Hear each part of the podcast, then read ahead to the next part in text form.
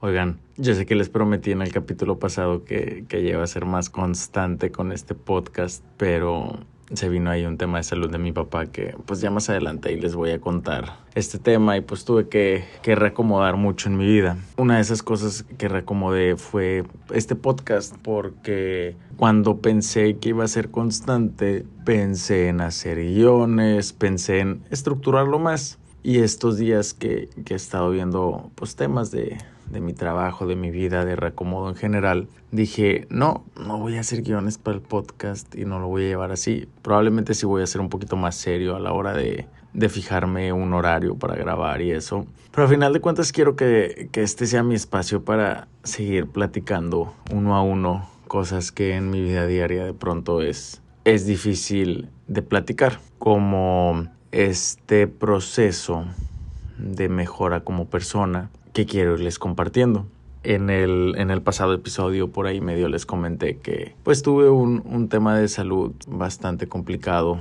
Empezó por ser un tema físico que terminó siendo un tema de salud mental y en el que pues a base de tratamientos y demás pues he crecido bastante como persona y quiero compartirles esto porque al compartir el proceso pues analizo y como ya vieron pues este capítulo se, se trata de, de la historia que te cuentas. Voy a ir por partes yo toda mi vida había funcionado de una manera hasta los últimos años. Y el último año me fue muy bien en un principio, pero al final me fue muy mal. Y leyendo un, un libro de Alan Varas, Alan Varas, si no mal me equivoco, que se llama ¿Cuál es el cuento que te cuentas? o la historia que te cuentas a ti mismo, me di cuenta de, de algo que, que yo hacía al principio del año y en general que he hecho toda mi vida y que lo dejé de hacer. Y me di cuenta porque el autor menciona una parte del libro, dice, un pez no sabe que está en el agua hasta que lo sacas del agua.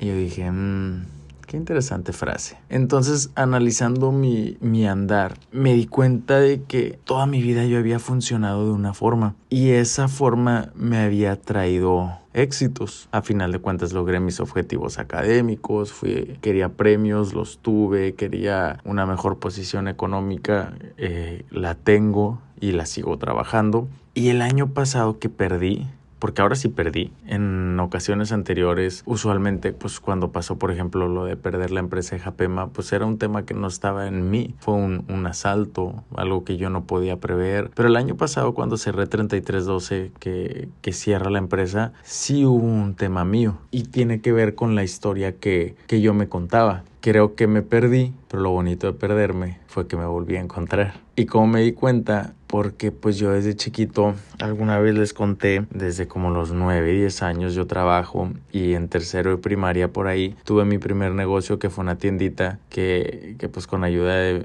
de, mis papás pues terminé con una tienda bien chida, donde me llevaba, me repartía la Coca-Cola y todo eso. Y al final de cuentas, pues yo me di cuenta que desde chiquito yo siempre le decía a todos, no, es que yo voy a ser empresario, voy a tener tarjetas de crédito, me voy a comprar este carro, eh, voy, a, voy a ayudar a la gente, voy a hacer esto, voy a hacer el otro. Constantemente en, en mi cabeza había una historia de éxito no importara qué pasaba, no importaba. O sea, si mis papás tenían problemas económicos, yo seguía viviendo mi fantasía y seguía trabajando por ella. Si alguien me decía algo, si se burlaban de pronto, una vez me acuerdo que un vecino me dijo que yo era bien mentiroso porque yo siempre decía que iba a tener carros, pero no los tenía. Y, y se me quedó grabado porque yo decía, en realidad estoy echando mentiras. Ahora entiendo que no estaba echando mentiras, que simplemente estaba enfocando mi energía y lo contaba tanto y tanto y me comprometía con la gente y me comprometía conmigo mismo y al final de cuentas de alguna manera u otra hacía que sucedieran las cosas. En el libro este el autor también menciona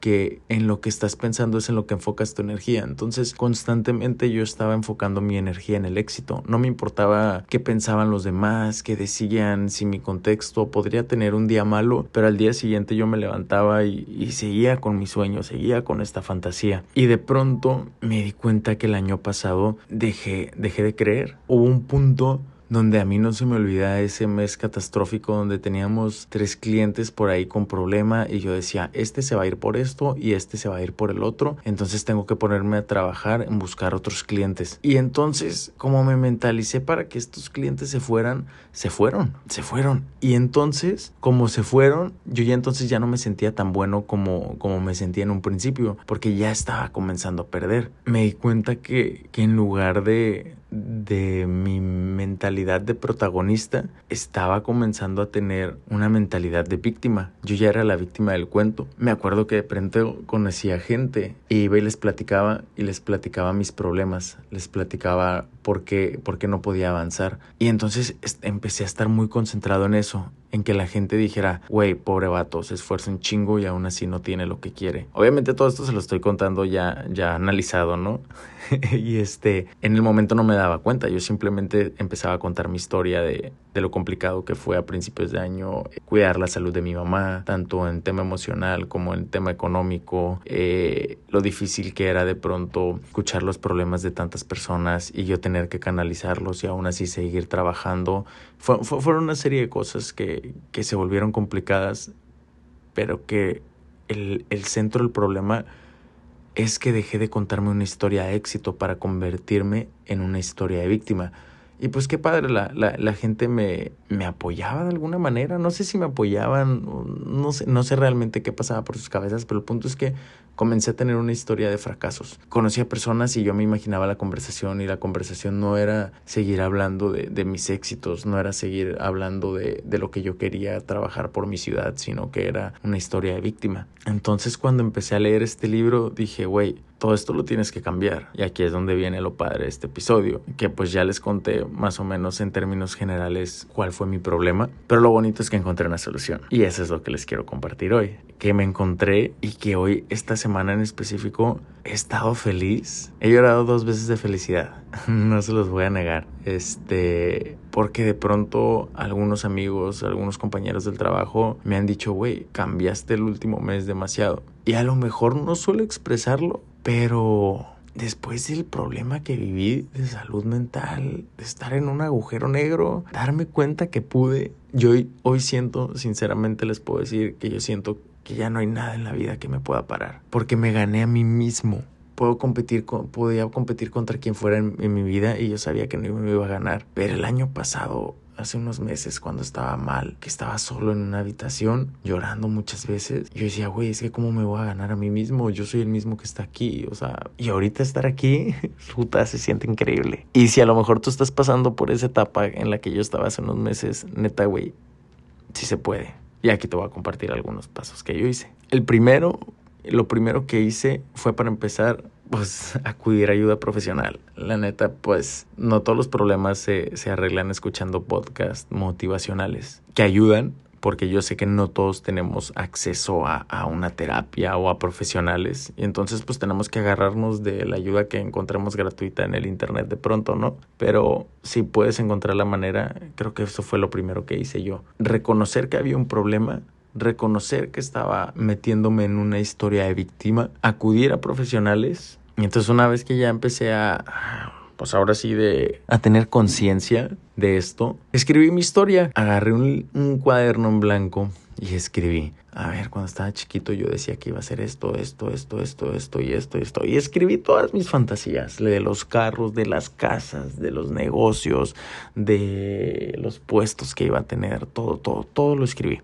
Una vez que lo tenía todo escrito, agarré ese cuaderno y seleccioné los sueños que aún, que aún me mantenían vivo.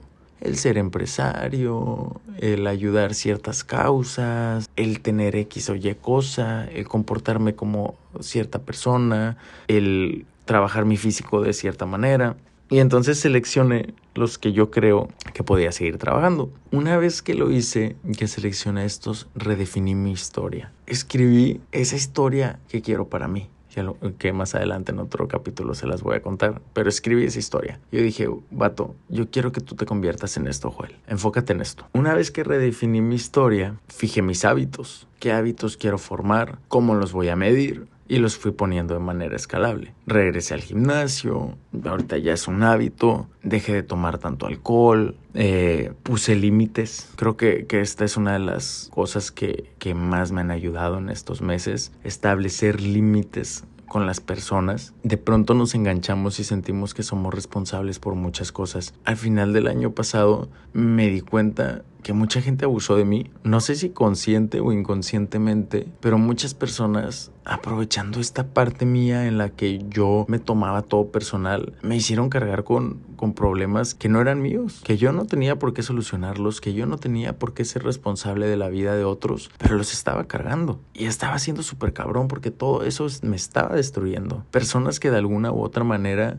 me aventaban ahora yo siento como, como que tienen sus propios duelos en la vida y en lugar de trabajarlos, pues van por la vida echándoselos a otras personas. Y hay personas como yo que decían, decidían cargarlos. Y hoy en mi vida yo dije, no, basta. Y la realidad es que muchas de esas personas salieron de mi vida, no porque yo haya querido, sino porque evidentemente no les gustaron esos límites, no les gustó este Joel que, que ya no es sumiso y que ya no se hace, que ya no se hace responsable de, de sus problemas. Y entonces ya, ya me ven como una persona diferente y está bien, no pasa nada. Las personas entran y salen de tu vida y eso es algo que, que asumo y que estoy consciente y que por eso pues no me siento mal. La otra cosa que hice es regresar a mis bases, comenzar a trabajar como lo había hecho toda mi vida, obviamente pues cambiando algunas cosas, porque una vez que, que pasas por un proceso de transformación, pues no pasas por ese proceso para convertirte en el pasado, sino que simplemente analizas el pasado y ves todo lo bueno, todo lo malo y construyes algo nuevo, algo mejor, algo redefinido. Eso hice, pero considerando mi base. Mi base era el ser disciplinado, el ser mentalmente fuerte, el estar midiendo todos mis logros, aunque ya no de una manera tan obsesiva. Hice tres hábitos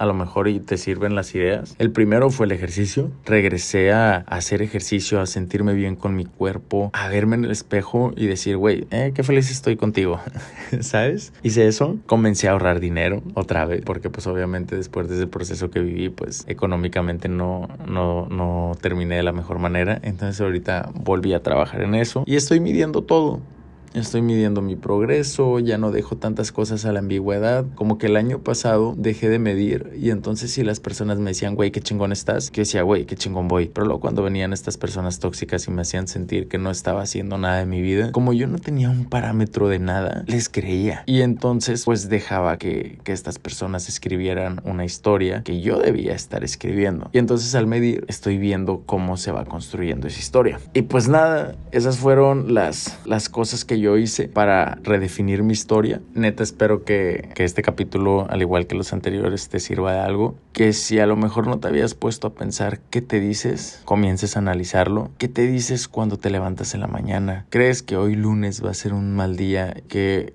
mala onda que, que, tienes que levantar al trabajo o te estás contando que qué chingón que tienes otro lunes para ser mejor, para crecer como persona, para acercarte a esa vida que sueñas. Desde ahí inicia. ¿Qué te cuentas cuando despiertas? Pregúntate, ¿qué es lo primero que estás pensando cuando despiertas? Yo dejé de despertarme con ataques de ansiedad pensando que, que nunca iba a hacer nada en la vida para despertar y decir, güey, qué chingón, hoy te vas a poner más mamado que ayer, hoy vas a generar más dinero que ayer y hoy probablemente vas a conocer a alguien más o vas a ayudar a una persona que no habías ayudado ayer. Eso es lo que empecé a contarme y mi vida cambió. Checa lo que te estás contando, anótalo y comienza a contarte esa historia que te va a llevar a donde quieres estar. Y pues nada, ya se alargó este episodio.